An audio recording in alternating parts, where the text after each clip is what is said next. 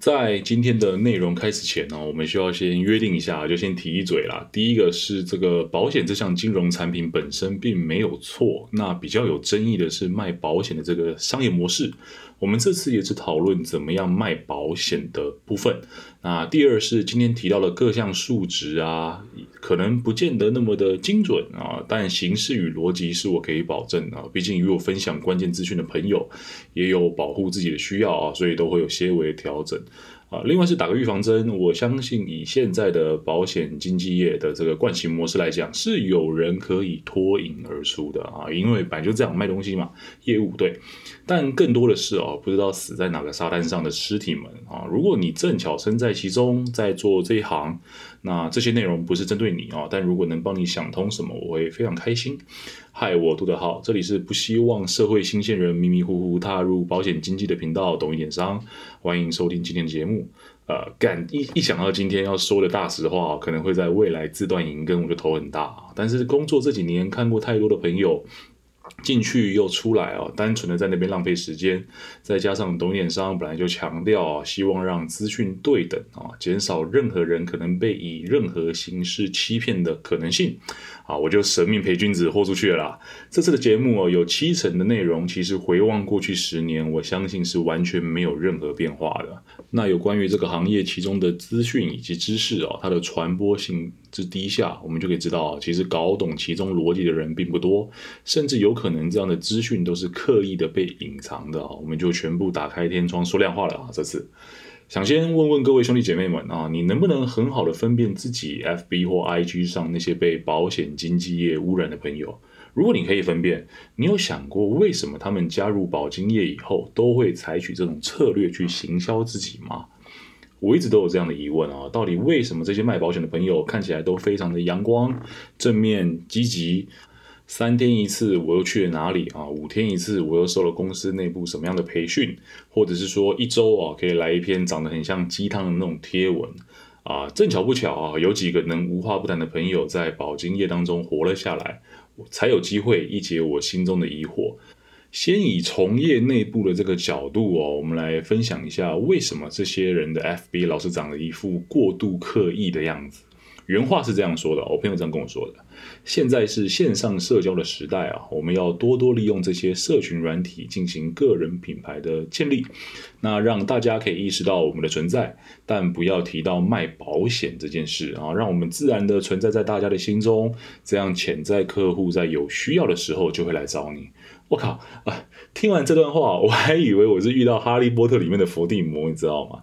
到底是怎样的行业、怎样的产业才会需要自己的行销人员，既要卖产品，又要他们别提到产品？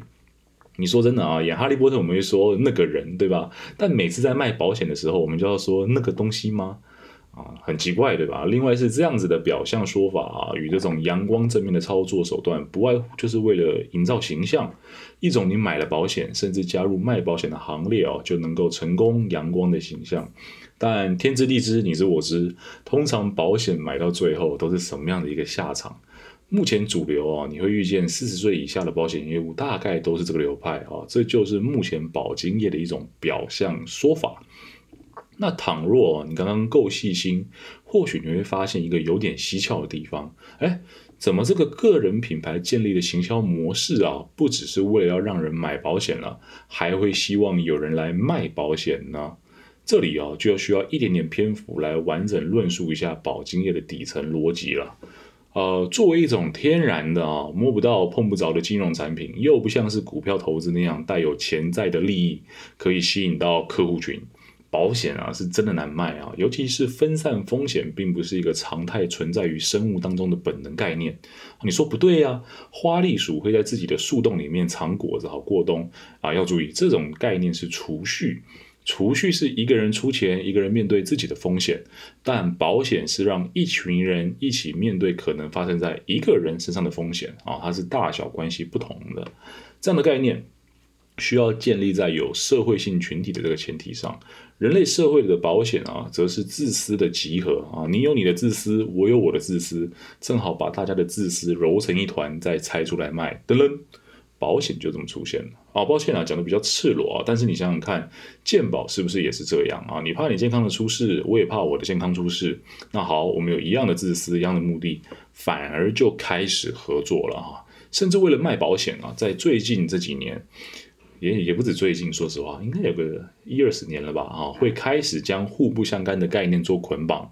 典型的例子哦，就是储蓄险以及投资型保单。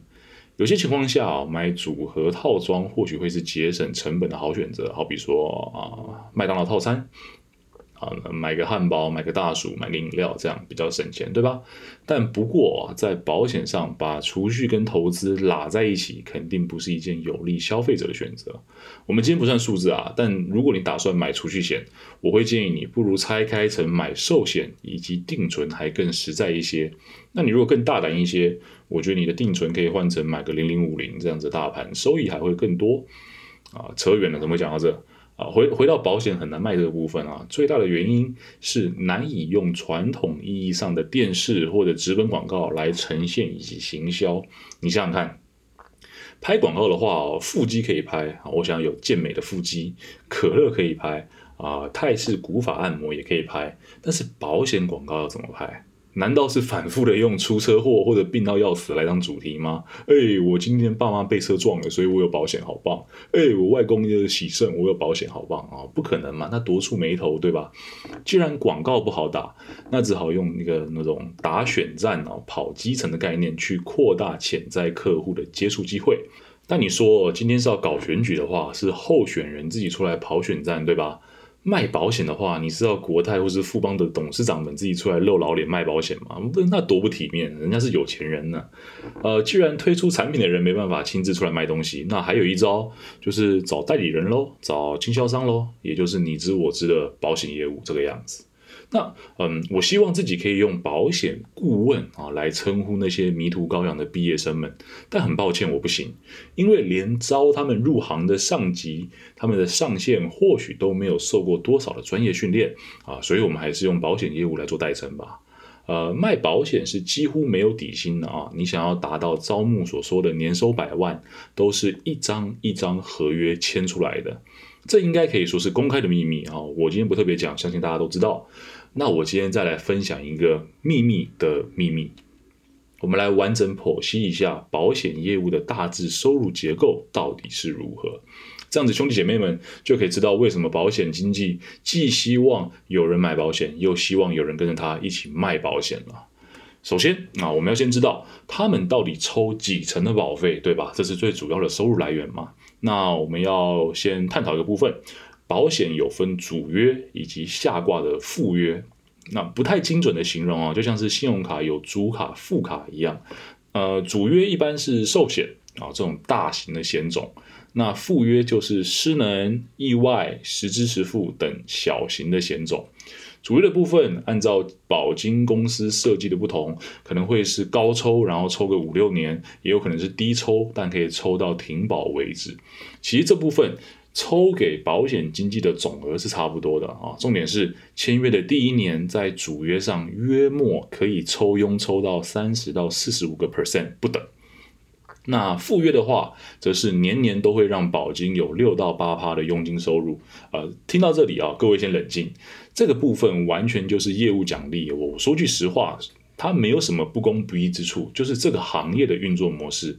毕竟啊，对你而言，你把保险签约签下去了，就算你是签约那一年就出事，那也是设计保险的公司在亏钱，跟你以及你的保险经纪是没什么关系的啊。亏钱的是富邦、国泰或者是南山这些公司。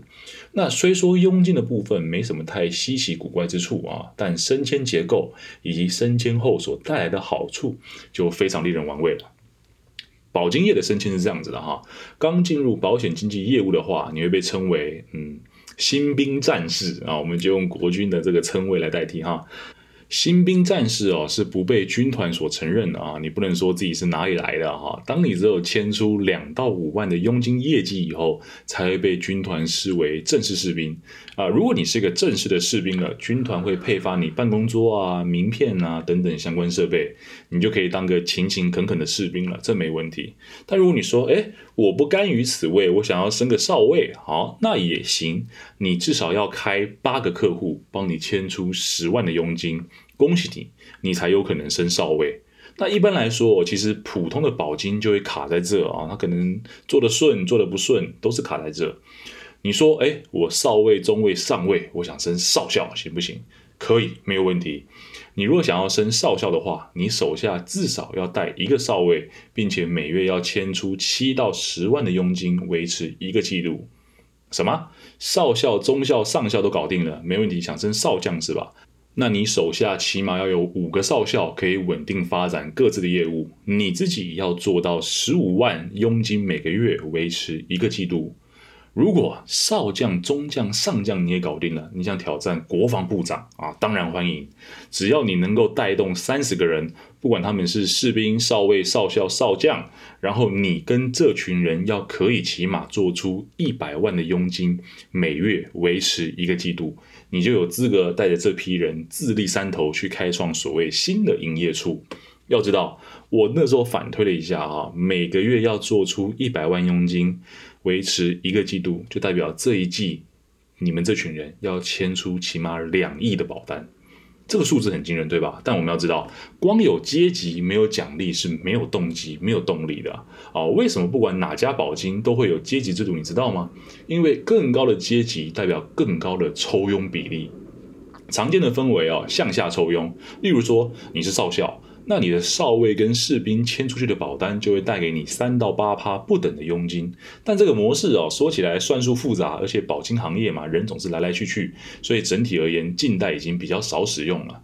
新的模式是，如果你的官阶越高，相对你的佣金就会有更高的奖励加成，士兵可能是乘一点一倍，那到少将可以乘到一点六倍不等。